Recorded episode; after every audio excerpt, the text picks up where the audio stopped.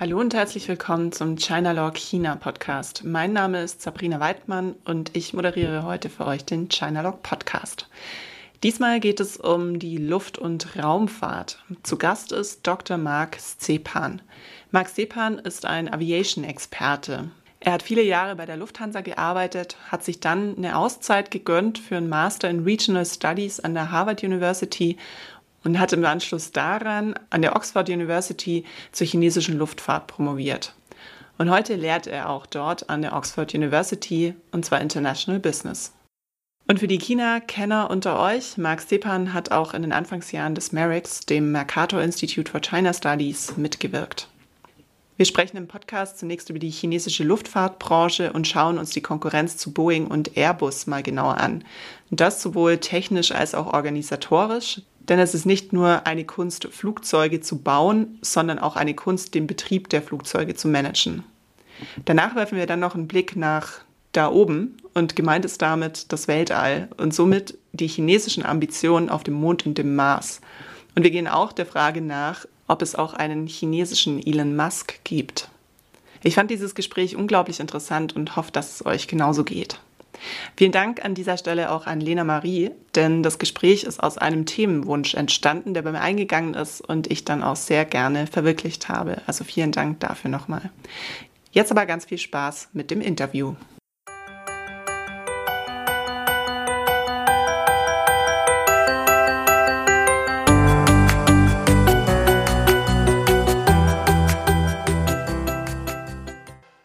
Hallo, Herr Stepan, schön, dass Sie heute im Podcast mit dabei sind. Hallo, Frau Waldmann, vielen herzlichen Dank. Ich freue mich sehr.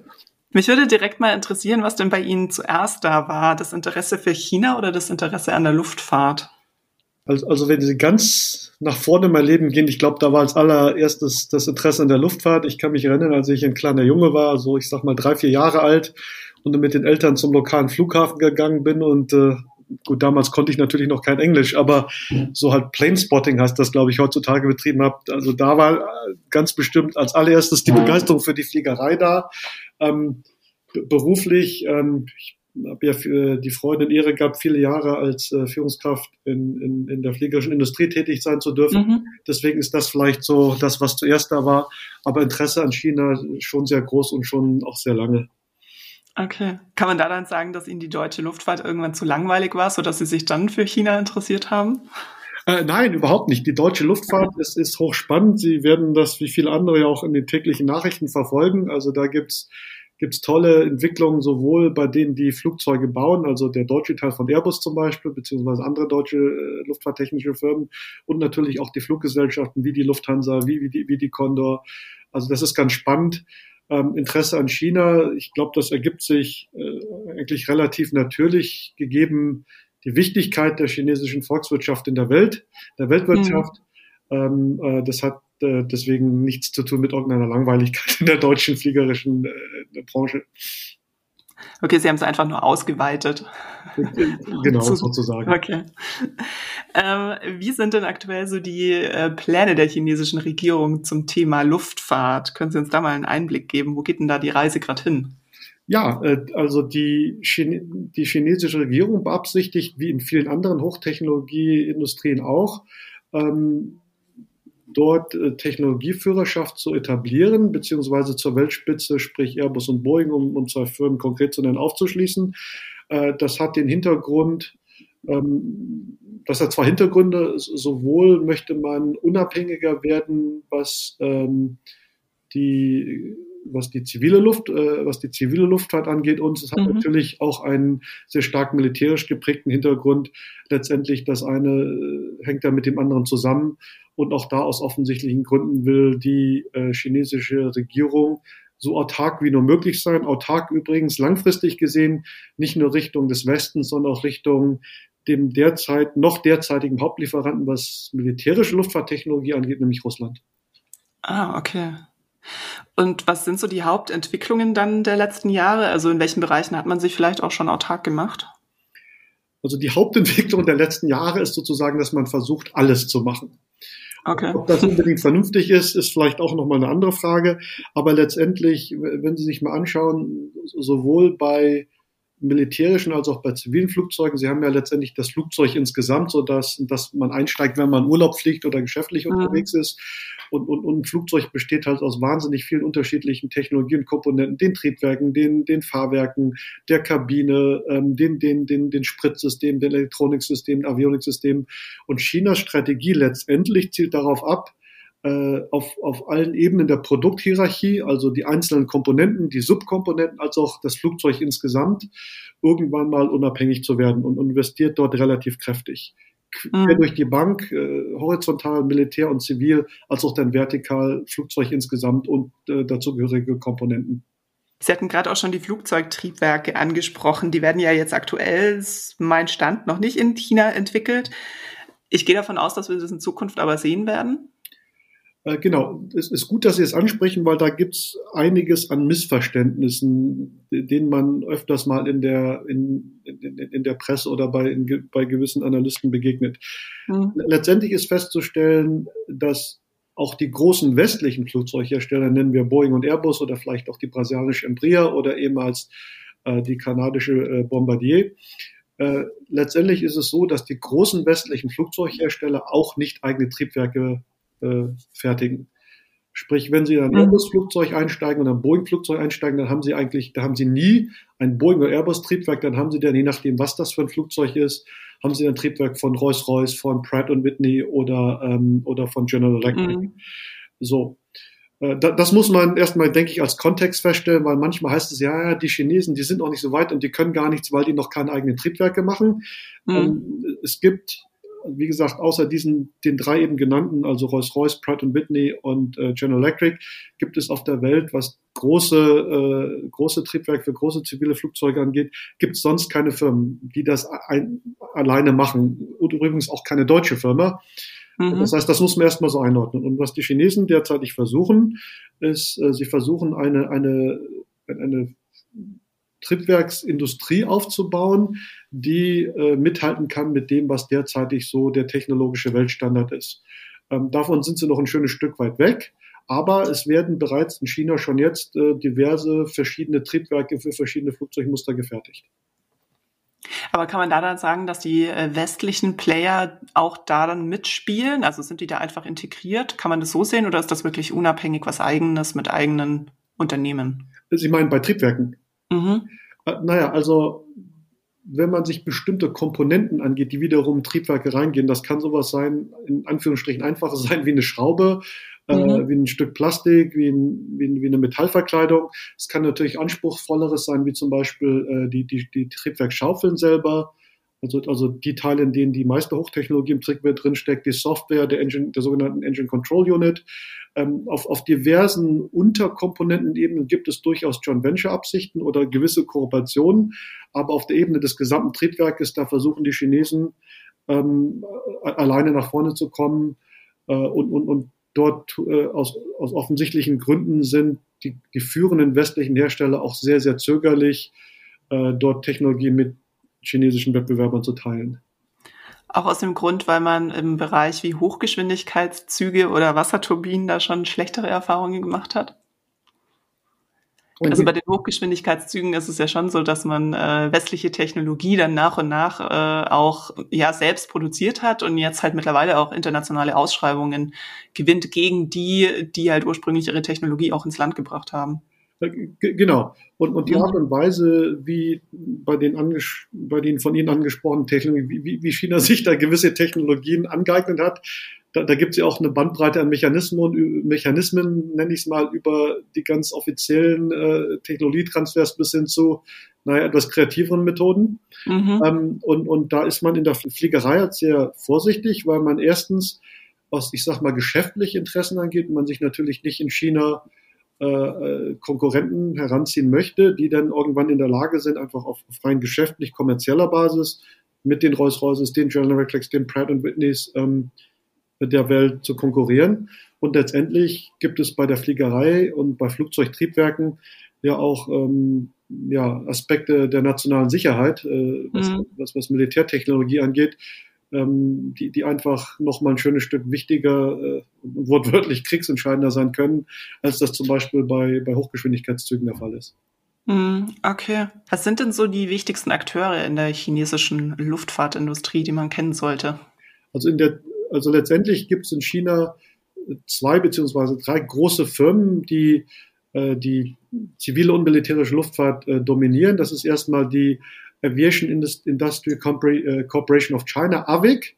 Das ist mhm. sozusagen, wenn man das mal vergleichen will, das ist Boeing, Airbus, Rolls-Royce, General Electric, United Technology in einem. Also ein, ein riesiger Staatskonzern, äh, der, der, quasi alles macht, ähm, militärisch wie zivil, als auch Flugzeug insgesamt, wie auch ähm, dann die dazugehörigen Komponenten.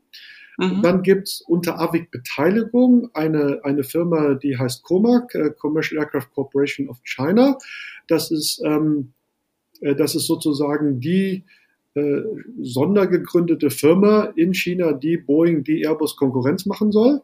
Mhm. Und letztendlich, Sie hatten das Thema Triebwerke angesprochen. Ähm, Triebwerke sind nun mal das technologisch anspruchsvollste Teil, Großteil äh, oder die Großkomponente, äh, Bauteil eines Flugzeuges. Und es hat sich herausgestellt, dass es zweckmäßiger ist, die auch einen, die, die Triebwerksentwicklungsbemühungen Chinas auch in eine eigenständige Firma äh, umzuwandeln. Und deswegen gibt es die äh, sogenannte AECC, die Aero Engine Corporation of China. Ähm. Das ist sozusagen ein Spin-off von AVIC ähm, die sich kümmern soll um die Entwicklung von äh, Triebwerken ähm, äh, für, den, für, für den zivilen beziehungsweise auch für militärische äh, Anwendungsbereiche. Die Firmen sind relativ groß. Also wenn Sie da, wenn man da sagt, da gibt es diese AVIC, diese Aviation Industry Corporation of China, ähm, je nachdem, wie man da so rechnet, beschäftigen mhm. die zwischen 400 und 500.000 Menschen. Mhm. Und diese neu gegründete AECC, also die Aero Engine Corporation of China, auch, auch das, das darf man sich auch nicht vorstellen, dass ein kleiner agiler Startup, auch die beschäftigen mittlerweile so rund, ganz grob gesprochen, ganz grob geschätzt, rund 100.000 Menschen. Also es sind gewaltig große Unternehmen. Ja, ziemliche Schwergewichte. Ja. Ah, okay.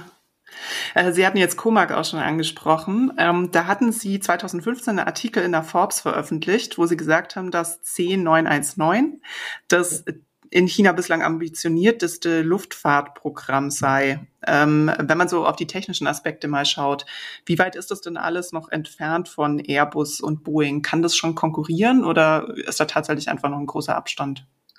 Ja, also es gibt derzeitig zwei, zwei, zwei aktive äh, zivile Jet-Programme, die durch Comac äh, Verantwortung getrieben werden. Das erste Mal der sogenannte ARJ21, also ein, ähm, ein, ein, ein Regionaljet.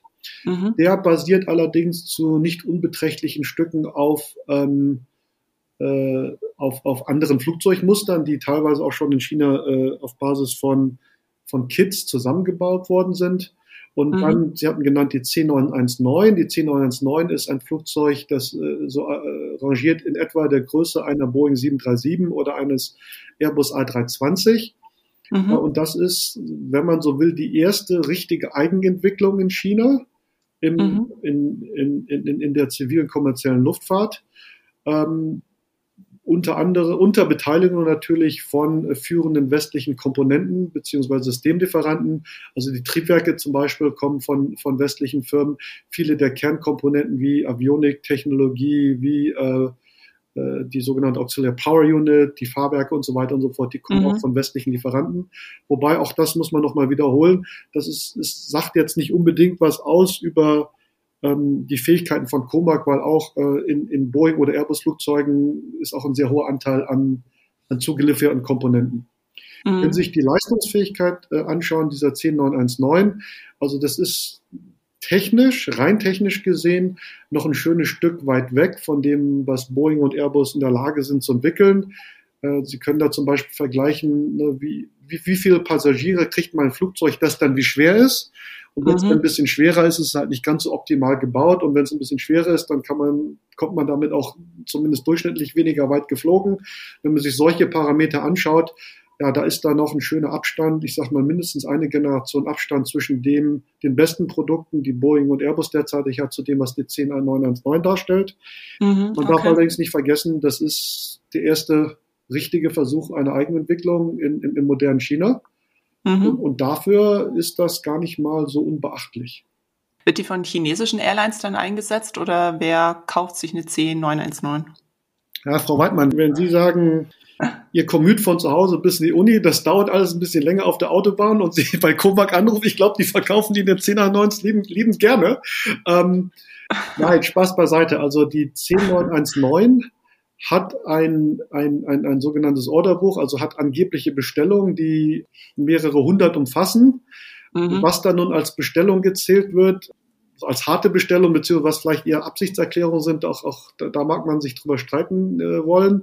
Letztendlich äh, ist, wird die 10919 eben wie die AJ von AJ21 von chinesischen Fluggesellschaften beschafft und der eine oder der eine oder andere Flieger auch von, tja, wie soll man das mal nennen, äh, von Fluggesellschaften aus äh, China nahestehenden Ländern.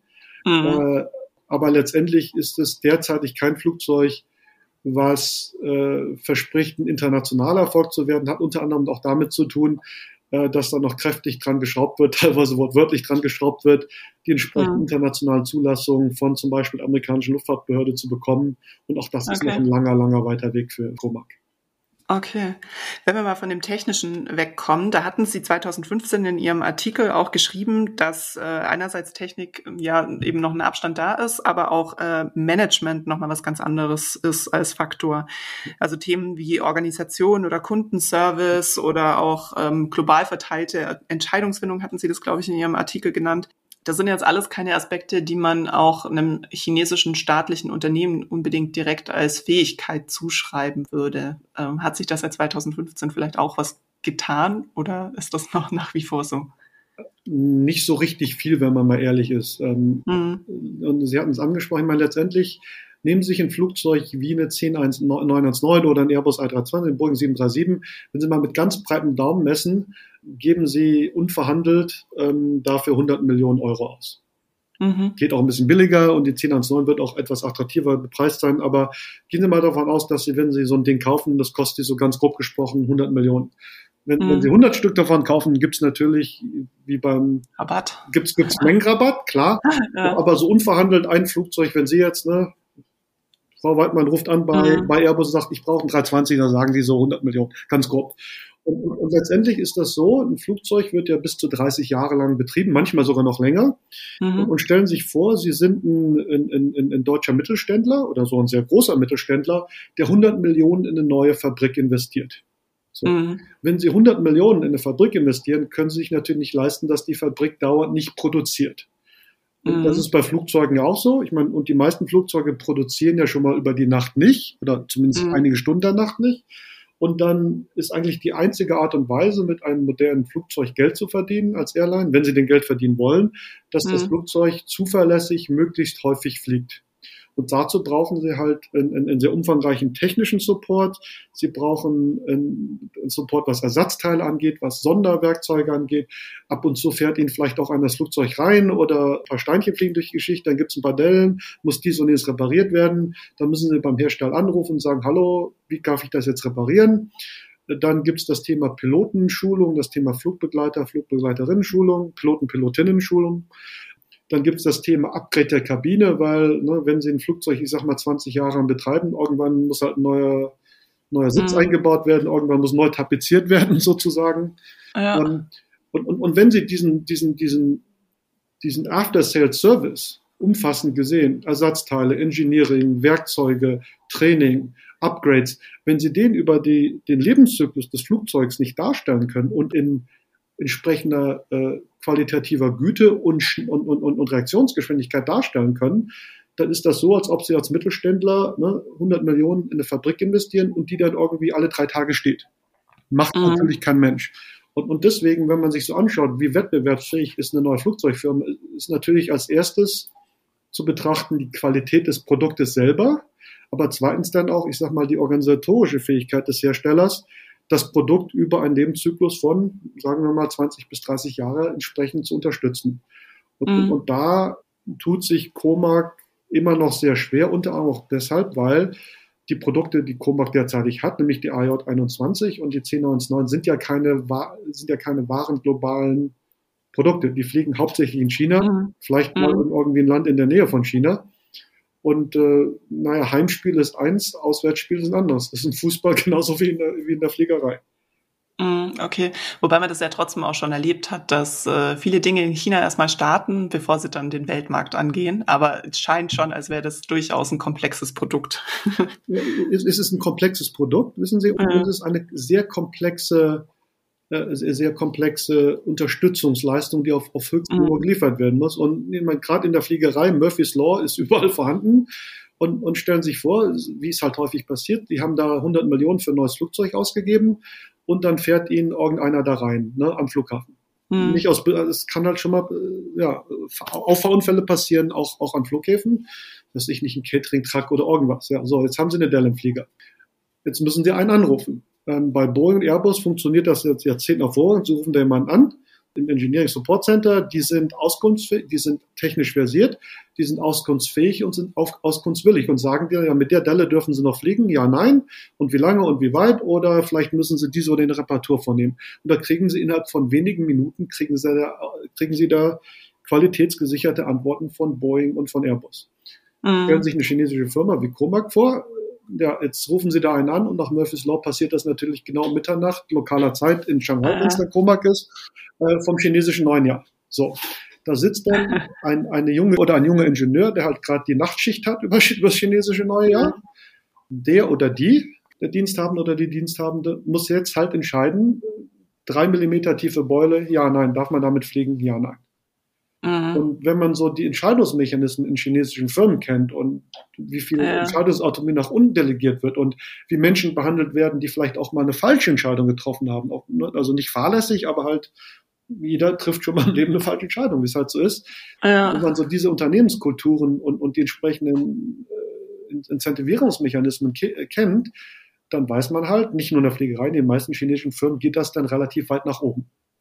Hm, okay, verstehe. Und wenn Sie jetzt Weidmann Airlines sind und Ihr Flieger seit drei Stunden nicht fliegen kann, ne, weil, weil irgendeine eine Junior-Ingenieurin noch mit der Junior-Chefin sprechen muss, die dann vielleicht über Nacht den Parteisekretär nicht gerade aus dem Bett klingeln möchte.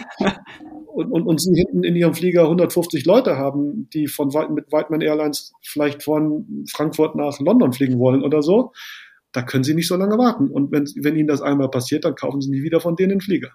Ja, gerade wollte ich sagen, als mein Airline würde ich da nie wieder einkaufen. Ja. Genau. Und, und, und, und diese, das heißt, um das nochmal zu wiederholen, also um, um, um mhm. die, die, die, die Wettbewerbsfähigkeit, um die Wettbewerbsfähigkeit eines, eines Flugzeugherstellers umfassend zu urteilen, natürlich geht es um die Güte des Produktes, des Flugzeuges selber, aber es ist auch absolut wichtig, wie gut oder wie schlecht ein Hersteller dann das Flugzeug in, in der normalen Operation unterstützen kann. Okay, verstehe. Wie ist es denn mit der aktuellen Krise? Öffnet sich da vielleicht sogar eine Tür trotz allem? Also den europäischen und amerikanischen Flugzeugbauern, Airbus und Boeing scheint es ja gerade nicht ganz so gut zu gehen. Ähm, beziehungsweise sind die eher so am Ende ihrer Kräfte, hört man zumindest in den Medien. Ähm, wie ist es denn da bei Comac? Also die sind wahrscheinlich nicht so betroffen, weil die nicht so wahnsinnig verbreitet sind und China schon wieder besser läuft? Oder wie kann man das sehen? Naja, also ich würde erstmal nicht unbedingt untersch unterschreiben, dass Airbus und Boeing am Ende ihrer Kräfte sind. Also die mhm. man beide äh, große technische und, und, und, und, und, und führungstechnische, also produkttechnische und führungstechnische Herausforderungen zu meistern, keine Frage. Äh, Stichwort Boeing 737 MAX. Ähm, äh, bei, äh, bei Boeing halt und bei Airbus Stichwort A380 und sowas. Äh, und wenn man ein bisschen tiefer gehen will, nachfolgende Produktgenerationen und so, da gibt's viel zu tun, was Technik angeht, was Marktbearbeitung angeht. Aber ich würde nicht mhm. beschreiben, dass der mehrere Kräfte sind. Ähm, mhm. Letztendlich die Krise wirkt sich vielleicht dahingehend für Comac positiv aus, äh, nicht dahingehend, dass jetzt auf alle Welt sagt, oh, ich kaufe jetzt doch die, die 10919, was, was, mhm. aus, aus, aus Zulassungs, aus rechtlichen und zulassungstechnischen Gründen gar nicht ginge, zumindest nicht für Airlines außerhalb Chinas. Es mhm. ist aber eher dadurch, dass es, ähm, also der chinesische heimische Transportmarkt hat sich erstaunlich schnell erholt. Aber mhm. es ist natürlich so die, die, die ganz große Wachstumsgeschwindigkeit, die man vielleicht vor der Krise noch angenommen hat, ist nicht da. Mhm. Äh, der internationale Luftverkehr Chinas ist nach wie vor sehr, sehr eingeschränkt. Das heißt, ja. letztendlich ist das für, aus Sicht von Comac vielleicht, wie soll man sagen, Glück im Unglück, dadurch, dass die Wachstumsgeschwindigkeit halt ein ganz klein bisschen nachgelassen hat, hat man halt mehr Zeit, um die eigenen Produkte, insbesondere die C919, ähm, fertig zu entwickeln, beziehungsweise den Zulassungsprozess fertig zu kriegen, ohne ganz, ganz großen Druck von den Kunden zu haben, im Sinne von, wann lieferst du mir denn dein nächstes Produkt? Ja, okay. Ja. Da wird Comac vielleicht ein bisschen von profitieren. Ähm, letztendlich, wenn man mal die Krise, also die, die, die Coronavirus-Krise geopolitisch einordnet, man, die Ambition von Comac war schon ein, ein globales Produkt zu entwickeln und halt nicht nur ein Produkt zu haben, ein Flugzeug zu haben, das nur von chinesischen Fluggesellschaften oder primär von chinesischen Fluggesellschaften geflogen wird. Mhm. und umso mehr sich im Rahmen von Covid oder teilweise auch durch Covid, sagen wir, geopolitische Spannungen äh, verschärft oder, oder, oder beschleunigen, das, das wird Comac auch nicht helfen, das Flugzeug irgendwo anders hin zu verkaufen. Mhm, ja, klar. Okay. Äh, wie sieht's denn da bei den chinesischen Airlines aktuell aus? Also ich schätze mal, ja, ähm, die, die hauptsächlich in China selbst fliegen, denen wird es wahrscheinlich schon wieder ganz gut gehen. Aber so eine Air China zum Beispiel ist ja doch sehr international unterwegs. Ja, also wenn Sie sich, sag mal, ähm, anschauen, Anzahl von Flügen, dann sind chinesische Airlines schon seit einigen Wochen oder Monaten quasi da, wo sie vor der Krise waren, was mhm. Flüge im heimischen Markt angeht, also Domestic Flights angeht. Mhm. Das Anzahl von Flügen. Wenn Sie sich anschauen, die Anzahl von Passagieren, ist das ein bisschen weniger. Das mhm. heißt, man, um es mal ein bisschen vereinfacht darzustellen, im heimischen Markt fliegen die so viel vor der Krise, allerdings weniger Passagiere, was mhm. logischerweise ähm, finanzielle Auswirkungen hat. Und im vergangenen Bilanzjahr der drei großen chinesischen Airlines, also die, die Air China, die Sie angesprochen hatten, die China Eastern aus mhm. Shanghai und die China Southern aus, aus Canton, haben die alle kräftig rote Zahlen erwirtschaftet. Äh, allerdings, je nachdem, wie man es betrachten möchte, vielleicht etwas weniger kräftig rot als viele westliche Fluggesellschaften. Mhm. Weil halt, wie gesagt, das heimische Geschäft sich schneller erholt hat, als das ein Fall ist, zum Beispiel von Europa oder von Nordamerika. Was internationale Flüge angeht, ja, da ist relativ wenig los. Ähm, wobei traditionell man auch unterscheiden muss. Es ist ja so, dass insbesondere europäische Netzwerkcarrier wie eine British Airways, wie eine Lufthansa, wie eine Air France in den guten Zeiten überproportional stark von der Ertragskraft aus Langstreckenflügen gelebt haben. Mhm. Und bei chinesischen Fluggesellschaften war das vor der Krise in dem Maß nicht der Fall. Das heißt, die haben auch aus verschiedensten Gründen ähm, im, im, Rahmen ihrer eigenen Rechnungslegung, und auch da kann man ja einiges hinterfragen, aber im Rahmen ihrer eigenen Rechnungslegung haben die durchaus auch Geld im heimischen Markt verdient. Das heißt, das Faktum, dass der internationale Verkehr sich bei weitem nicht so schnell erholt hat oder sich nicht so schnell erholt, wie der heimische Verkehr, ist für die chinesischen Fluggesellschaften proportionell gesehen, naja, um es mal wohl ein bisschen, ein bisschen umgangssprachlich zu beschreiben, das haut nicht ganz so sehr rein, wie es der Fall ist bei einer mhm. Lufthansa oder einer Air France oder einer, einer, einer British Airways. Okay. In Deutschland wird ja aktuell auch viel das Thema Nachhaltigkeit in der Luftfahrt diskutiert. Ist das in China auch äh, ein Thema? Also ich vermute jetzt mal bei der C919 und nicht so, wenn die schwer ist, braucht ihr wahrscheinlich auch mehr Sprit. Aber wie sieht es dann allgemein aus in der chinesischen Luftfahrt? Ist das ein Thema? Ist es ein Thema im Sinne von, hat da irgendeiner eine Hochglanzbroschüre und eine PowerPoint-Folie? Ganz bestimmt. Ist es ein Thema im Sinne von, daran werden jetzt ingenieurstechnische Prioritäten ausgerichtet? Nein. Okay. Ähm, letztendlich äh, muss man fairerweise sagen, Comac und der Rest der chinesischen Luftfahrt, der zivilen Luftfahrtindustrie, ist schwer damit beschäftigt, ich sag mal, auf den Stand der vorherigen westlichen Flugzeuggeneration zu kommen. Mhm. Ähm, ja, das ist erstmal eine gewaltige Aufgabe. Es, es, gibt diverse Überlegungen auch in Richtung Elektromobilität, also fliegerische Elektromobilität. Es gibt auch diverse äh, Drohnenhersteller, die teilweise auch so mal Personentransportdrohnen entwickeln, zum Beispiel Irrang und solche. Mhm. Aber was so das, wie soll man sagen, den, der, der staatliche Kern, was den staatlichen Kern äh, der chinesischen Flugzeugindustrie angeht, da ist man derzeitig noch sehr stark fokussiert auf, ja, auf das Aufschließen mit westlichen Herstellern im Bereich in Anführungsstrichen traditioneller ähm, Technologien und nicht irgendwie Batterie oder oder oder oder Wasserstoff oder sowas. Hm, okay. Danke. Äh, schauen wir vielleicht mal noch ins Weltall, also von der Luftfahrt zur Raumfahrt. Ja. Das unbemannte Raumschiff Chang'e 5 ist ja kürzlich auf dem Mond gelandet, ähm, was auch ganz groß durch die Medien ging und es sollte dort Gesteinsproben entnehmen und die dann auch wieder zurück zur Erde bringen. Ja. Da hieß es, dass das eine der kompliziertesten und schwierigsten Dinge der chinesischen Raumfahrtgeschichte sei. Ist das kompliziert auch aus dem technischen Sinn oder hat das auch wieder mit Managementaufgaben zu tun? Also Service und Wartung haben wir auf dem Mond ja wahrscheinlich nicht, aber ich kann mir vorstellen, dass da noch ein bisschen mehr mit dran hängt. Also die Aussage, komplizierteste und schwierigste in der chinesischen Raumfahrtgeschichte. Ich, ich, das könnte man so sehen. Mhm. Und letztendlich zum ersten Mal auf dem Mond landen ist ja nicht, ist ja, ist ja nicht trivial. Also logistisch nicht, technisch nicht, steuerungstechnisch nicht. Und, mhm. und dass die das hingekriegt haben, ja, spricht für die, die technischen, organisatorischen Kapabilitäten, die sich, die sich da aufgebaut haben. Ähm, mhm.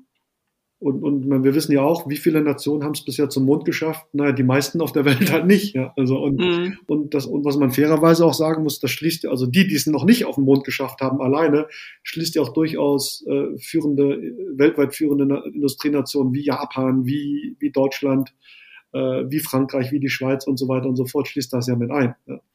Also die es noch nicht auf dem Mond mit, mit bewandten, mit bemannten äh, Raumschiffen geschafft haben.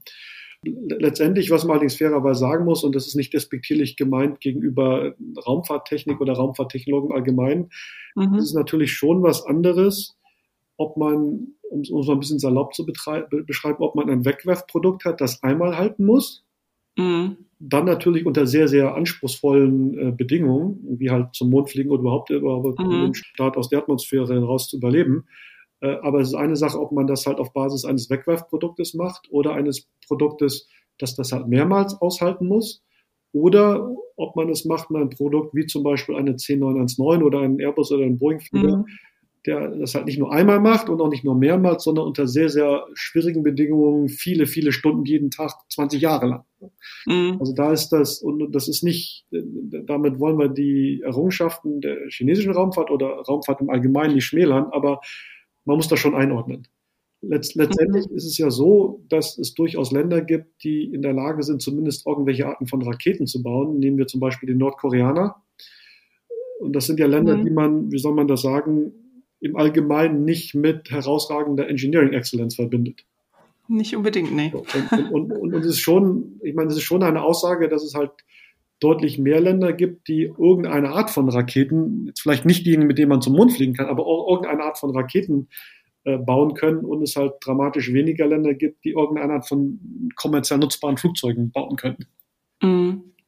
Dieses Jahr scheint ja sowieso einiges im äh, Weltall los zu sein. Im Mai soll auch die Tianwen 1 landen. Und zwar ist das ein chinesischer Rover, der soll auf dem Mars landen. Und ähm, wenn ich das richtig verstanden habe, ich bin mir aber nicht mehr ganz sicher, weil ich in letzter Zeit gehört habe, dass auf dem Mars auch ziemlich viel los ist.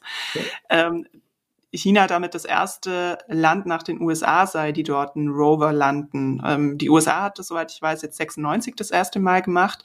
Und ich hatte mich da dann in dem Zusammenhang gefragt, 96 ist schon ganz schön lang her, jetzt haben wir 2021. Äh, warum hat das früher niemand geschafft? Warum China erst jetzt? Liegt das an der Technologie oder auch daran, dass man einfach ganz andere Ziele auf dem Markt hat? Also ich, äh, auf dem Mars hat. Ja. Also ich denke, auf dem Markt auf dem Mars, ja. ja vielleicht beides relevant ohne jetzt allzu sehr abschweifen, ich finde das immer sehr interessant, wenn diverse Menschen ähm, davon reden, ja, man könnte auch mal den Mars kolonis äh, kolonisieren, mhm. so als Backup, wenn wir, falls die Erde mal nicht mehr irgendwie so richtig greift als, als Standort. dann mhm. denke ich mir, naja, vielleicht wäre es einfacher, die Erde als Standort zu halten, als auf dem Mars eine zweite Erde aufzubauen, aber, aber gut, anderes Thema. ähm, ja, also ich denke, es ist eine Kombination sowohl von technologischen budgettechnischen als organisatorischen Faktoren. Also technologisch ist es natürlich nicht ganz trivial, klar. Hm. Auch, auch, die Leistungsfähigkeit muss man erstmal haben. Aber letztendlich ist es auch was sehr Teures. Das heißt, ähm, man braucht da sehr viel Geld und Investitionsmittel für ein Raumfahrtprogramm insgesamt. Und dann stellt sich natürlich die Frage, in welchem Land oder in welchem äh, Europa läuft das auf europäischer Ebene, in welcher Region ist wie viel Budget für Raumfahrt vorhanden. Ne? Und wenn man dann sagt, ich habe jetzt Betrag X für Raumfahrt in meinem Budget, naja, Raumfahrt kann halt sein, zum Mond fliegen, zum Mars fliegen, ähm, Satelliten bauen, äh, also in, in, in niedrigen Umlaufbahnen bauen, für niedrige Umlaufbahnen bauen, Satelliten bauen für geostationäre mhm. Umlaufbahnen und, und, und, und die meisten Länder und Regionen haben da auch keine unbeschränkten Raumfahrt, Raumfahrtbudgets und müssen mhm. dann halt priorisieren, welchen Aspekt der Raumfahrt man da äh, damit abdeckt. Und letztendlich ist es halt häufig so, ich, ich, ich nenne mal ein Beispiel, ja, Satellitennetzwerke, mit denen man, was weiß ich, nicht Global Warming erforschen kann oder mit denen man äh, Navigation auf der Erde verbessern kann, haben dann häufig halt eine höhere budgettechnische Priorisierung, als aus Prestigegründen mal zum Mars zu fliegen. Kann man das irgendwie gesamtheitlich betrachten und dann sagen, dass Chinas Raumfahrt momentan noch zurückliegt oder schließen die schon stark auf? Ist das auch wie bei den Flugzeugen, dass da so eine Generation dazwischen ist? Oder kann man das irgendwie zusammenfassen? Ähm, ist, ist, ist relativ schwer. Was man da auch nicht vergessen darf, ist, es gab ja Zeiten, die noch nicht so lange her sind, sprich ein paar Jahre, in denen mhm. zum, zumindest in, der, in den Vereinigten Staaten ähm, die, der, der, der kommerzielle Launch von Satelliten abhängig war von russischen Triebwerken. Mhm. Ähm, äh, europäische Triebwerke mit der Ariane oder, oder, oder dieser Technologie natürlich eine, eine leicht andere Geschichte. Ja. Aber letztendlich, ähm, wie soll man sagen, eine, eine, eine jahrzehntelange Dominanz der westlichen Wirtschaftswelt, wenn man, wenn, wenn man so vielleicht mal abstrakt die zivile äh, Fliegerei beschreiben möchte oder vielleicht mhm. die militärische sogar, äh, so eine jahrzehntelange Dominanz in, in, in der Raumfahrt gab es ja eigentlich nicht. Mhm. Ähm, und, und deswegen ist so der Vergleich, sind jetzt eine Generation zurück oder so, ist, ist halt relativ schwierig. Ich meine, letztendlich, sie haben relativ kräftig investiert und haben es geschafft, äh, relativ zuverlässige äh, Launch Vehicles, also Raketen verschiedener Größenordnung zu entwickeln, mit denen sie in der Lage sind, eine relativ große Bandbreite an verschiedenen Payloads in, in, ins All zu kriegen. Mhm. Und die, die technische Zuverlässigkeit ist natürlich immer relativ schwierig zu kalkulieren, weil sie haben ja im, im Jahr Dutzende an Starts und nicht Hunderte, geschweige denn Tausende. Deswegen sind so Prozentaussagen manchmal auch ein bisschen problematisch. Aber letztendlich ist es auch nicht so, dass jede, jede zweite chinesische Rakete irgendwie äh, beim Start explodiert. Also die haben da schon relativ schnell relativ gute Fortschritte gemacht.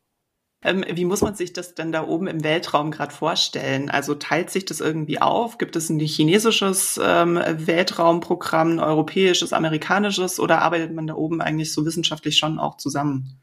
Haben, Sie schon mal Independence Day gesehen, diesen, diesen Film? Das war eine Weile her, ja. Also ungefähr so. Nein, Spaß.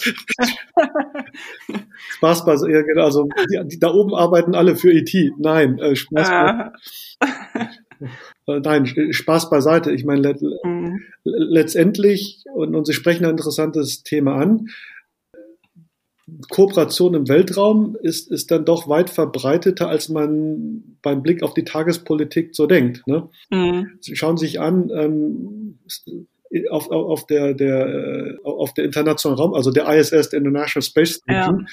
Na, da sitzen russische Kosmonauten mit amerikanischen, europäischen Astronauten zusammen und machen da ihr Ding. Ja? Mhm, ähm, ja. Und beziehungsweise werden dann auch da hochgeschossen auf russischen Raketen. Dann haben sie denn neben der Tagespolitik und neben und, und, und neben Geschichten wie allen möglichen geopolitischen Spannungen oder, oder schlimmer noch, haben sie ja. dann tatsächlich dann auch einen Launch einer russischen Rakete, auf dem dann vielleicht ein europäischer Astronaut oder, ein Europä oder eine amerikanische Astronautin mit zur ISS fliegt. Also da, da gibt es schon eine gewisse Tradition, dass jenseits der Tagespolitik man noch miteinander zusammenarbeitet. Letztendlich, was China angeht, als, als relativen Newcomer, man hat ja bekannt gegeben, dass die Chinesen und die Russen zusammen ähm, eine Mondstation bauen wollen mhm. und, und, und sich dann halt nicht an äh, entsprechenden Bemühungen zum Beispiel der Amerikaner oder Europäer beteiligen möchten. Mhm. Ähm, so, so da find, wenn das sich so bewahrheiten sollte, findet zumindest beim Thema Mondstation dann vielleicht doch so eine gewisse Blockbildung statt, die in etwa dem entspricht, was man in der geopolitischen Realität auf der Erde auch sieht. Aber zumindest okay. bei der ISS äh, kooperiert man ja nach wie vor zusammen. Also es ist da nicht so eine ganz, ganz strikte Trennung was die zivile Raumfahrt angeht, was die militärische Raumfahrt angeht, Stichwort Spionagesatelliten, Killersatelliten mhm. und so weiter und so fort, äh, Kommunikationssatelliten, da ist das natürlich was anderes. Da ist eine ganz eindeutige äh, Blockbildung und mhm. äh, da, da, also es ist nicht, dass sie da einen, einen, einen, einen russischen Transponder auf einen amerikanischen Spionagesatelliten hätten oder so, aus offensichtlichen Gründen nicht. Okay, verstehe ich, ja. Ähm, was ich mich auch noch bei der Recherche gefragt habe, ob es denn in China eigentlich so eine ähm, Art Elon Musk gibt. Also gibt es einen chinesischen Elon Musk und sowas wie Vorhaben wie SpaceX? Gibt es sowas in China auch? Also das ist, ein, das ist eine, eine exzellente Frage. Also ein, ein ich meine, ein Elon Musk gibt sowieso nur einmal. Ja. Gut, ja. Gibt es ja noch nicht mal, was weiß ich, nicht bei uns in Deutschland, also zumindest nicht in der Ausprägung. Ja. Und wenn es den gäbe, glaube ich, dann würden die im VW-Vorstall einen Herzinfarkt kriegen. Ähm, äh, ja. äh, nein, also, also Herr Musk ist ja in, in, in, seiner Art schon, schon eigentlich einzigartig. Nein, es ist also, mhm. aber selbst jemand, der ihm danach kommt, ist, ist mir zumindest im, im chinesischen Raumfahrt in der chinesischen Raumfahrtszene äh, nicht bekannt. Was man allerdings feststellen muss, es gibt durchaus eine sehr dynamische und auch erfolgreiche private Raumfahrtszene in China. Mhm. Nehmen Sie so Firmen wie zum Beispiel Galactic, äh, Galactic Energy, äh, die, die mhm. erfolgreich als private Firma, wenn Sie so wollen, die erfolgreich auch Satelliten in irgendeine Umlaufbahn geschossen haben.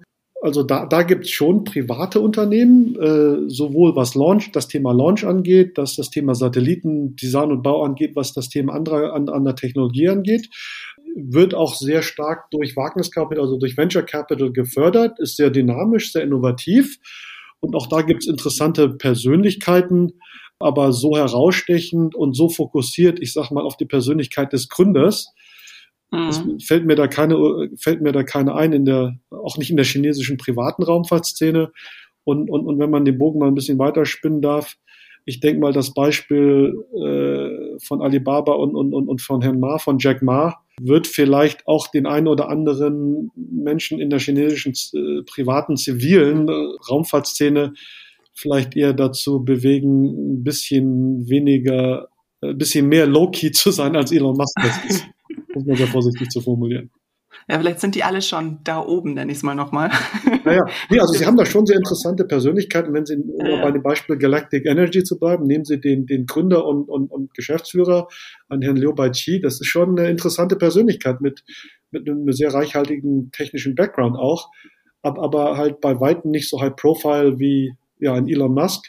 Und ich hm. glaube immer schon aus guten Gründen nicht so high profile. Mhm. Und äh, ja, wie gesagt, gegeben die Umstände, wie sich so einiges in China entwickelt, äh, jetzt nicht in der, in, in der Raumfahrtindustrie, aber so in der Technologieindustrie im Allgemeinen, jeder chinesische Gründer und Unternehmer, der ab und zu auch mal Fernsehen schaut oder im Internet nach Nachrichten sucht und, und, und, und, und so ein bisschen verfolgt, wie es, wie es dem guten Jack Ma die Tage so geht und, und wie es mhm. seiner Firma geht, der, der wird sich doppelt und dreifach überlegen, ob er eine Elon Musk-mäßige also auf den Gründer fokussierte PR-Strategie fahren möchte oder nicht. Ja, okay, das ist nachvollziehbar. Ja. Ich finde es wahnsinnig spannend. Ich habe gerade schon so unfassbar viel gelernt, aber ich fürchte dennoch, dass wir zum Schluss kommen müssen, weil wir sonst ein bisschen äh, die Zeit des Podcasts sprengen. Ich habe aber noch ein paar Fragen zum Abschluss und würde Sie einfach bitten, die folgenden zwei Sätze noch zu ergänzen. Ähm, für alle, die sicher darüber hinaus noch mehr wissen wollen, empfehle ich folgendes Buch, Film, Serie, Website oder. Ja, also ähm, erlauben Sie mir da drei, drei Bücher zu empfehlen. Erstmal, ja. ähm, weil ich finde, irgendwie Bücher sind was Tolles. Und in der heutigen schnelllebigen Zeit, in der jeder irgendwie wie, wie, viel, wie, wie viel Schriftzeichen darf man auf Twitter senden? So 20 oder so ähnlich, ja. ähm, ähm, in, in, in, der Diskurs über, ja. über, über Twitter Längen stattfindet, finde ich es einfach, einfach schön, ab und zu auch mal so ein richtiges Buch zu lesen und das auch in gedruckter Form in der Hand zu haben. Deswegen erlauben wir drei Bücher zu empfehlen. Mhm. Ähm, wir haben viel gesprochen über China logischerweise. Äh, äh und, und da äh, würde ich empfehlen, das Buch eines Kollegen, eines Oxford-Kollegen von mir, äh, Modern China, A Very Short Introduction von äh, Herrn Professor Rana Mitter. Mhm. Für diejenigen, die sich interessieren oder die gerne eine, eine manageable äh, Übersicht über die chinesische Geschichte, so jetzt nicht über 3000 Seiten, sondern mal so 100, 150 Seiten, um, um sich da mal einlesen zu können. Das ist ein mhm. richtig tolles Buch, empfehle ich wärmstens. Wir haben geredet über, über, über ein, Hochtechnologie-Thema, nämlich die Fliegerei oder die, die Luft- und Raumfahrt. Mhm. Und wenn man da auch den Bogen mal ein bisschen weiter spannt, um mal ein bisschen Werbung zu machen für, für einen deutschen Experten, kann ich nur wärmstens empfehlen, äh, das Buch Der Masterplan Chinas Weg zur Hightech-Weltherrschaft von Stefan Scheuer, ein, ein, ein mhm. Korrespondent beim Handelsblatt. Ja, das, ich glaube, die neueste Ausgabe des, des Buches von ihm, von der Masterplan, ist auch gerade so die Tage, ich glaube, letzte Woche rausgekommen. Ja, da gibt's ein Update. Ja. Genau, also und, und mhm. das, also das Original ist ja auch nicht so alt, ist zwei Jahre alt oder so. Das war als solche schon sehr interessant und gibt halt Einblick über, über Technologie im weiteren Sinne Chinas und die Aktualisierung ist auch highly welcome. Mhm. Da wir sehr viel über die Fliegerei geredet haben, ähm, wenn sich Ich denke mal, das ist ja eine, eine, eine Branche, die im Allgemeinen viele Menschen fasziniert. Und, äh, da würde ich, könnte ich sehr empfehlen, äh, ein, ein Buch, das heißt Aerodynamic, Inside the High Stakes Global Jetliner Ecosystem, geschrieben mhm. von einem Herrn Kevin Michaels. Er ist einer der, der prominentesten, ich sag mal, Analysten, Beobachter der, der Fliegerei, ähm, betreibt eine eigene fliegerisch orientierte Beratungsgesellschaft äh, und äh, ja, wärmstens zu empfehlen. Und auch das ist es ist ein relativ neues Buch. Ich glaube, das ist jetzt eineinhalb, zwei Jahre alt. Also für diejenigen, die die Faszination für, für Fliegerei haben, das Buch von Kevin Michaels wärmstens zu empfehlen. Also ich bin jetzt schon sehr auf den Geschmack gekommen. Ich tendiere gerade zu Buch drei.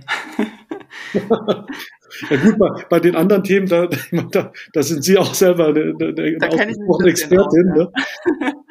Stimmt. Äh, einen zweiten Satz habe ich noch. Ähnlich spannend wie die Luftfahrt in China ist nur, Erlauben Sie mir den Satz ein bisschen zu verfälschen. Ich, ich finde immer noch, was Branchen angeht, die Luftfahrt insgesamt als allerspannendste Industrie überhaupt. Und, und, und aufgrund meiner, meiner beruflichen Vergangenheit bin ich da natürlich nicht neutral, aber, aber ja, es ist einfach eine spannende Industrie. Also die Fliegerei im Allgemeinen ist spannend, weil es technologisch anspruchsvoll, anspruchsvoll ist, ist, weil es organisatorisch anspruchsvoll ist. Und wenn ich das sagen darf, auch, auch, auch vielleicht als nicht ganz unparteiischer Beobachter aufgrund meiner eigenen beruflichen Vergangenheit, aber mhm Wissen Sie, es gibt Industrien, da treffen Sie viele Leute, die einfach auch nett sind. Also an, angenehme mhm. Menschen. Ja. Und das ist in der, in der Fliegerei im Allgemeinen so. Das sind Leute, die sind begeistert für das, was sie tun. Äh, sehr häufig finden sie halt den Typus Mädchen im, drei, im Alter von drei Jahren schon Flieger geguckt am Flughafen mit Mama, Papa oder Junge natürlich auch. Ne? Ähm, äh, und, und, und, und die arbeiten in, in dem, für das sie, wie heißt das auf amerikanisch, for which they're passionate, ja. Ja. Und deswegen haben sie, in der, haben sie halt diese tolle Kombination an Hochtechnologie, komplexen organisatorischen Herausforderungen und einen Haufen richtig netter, angenehmer Menschen. Okay, danke schön. Vielen, vielen Dank, dass Sie im Podcast mit dabei waren. Ich fand das großartig. Ich habe, wie gesagt, unfassbar viel gelernt. Vielen herzlichen Dank. Ich, ich danke Ihnen für die Einladung. Äh, hat mich auch sehr gefreut und, und natürlich auch herzlichen Glückwunsch äh, dazu, dass Sie diesen Podcast betreiben. Tolle Sache und es ehrt mich, dass ich da ein Teil sein von darf. Ja, danke schön. Und das war es auch schon wieder vom China Log China Podcast. Ich hoffe, die Folge hat euch gefallen und freue mich dann natürlich wie immer über Kontaktaufnahme. Also schreibt mir gerne bei LinkedIn oder auch per E-Mail an hallo at chinalog.de. Alle Links zu den Büchern und was wir so genannt haben, findet ihr natürlich wieder in den Show Notes. Ich freue mich aufs nächste Mal. Bye bye und Zeitchen.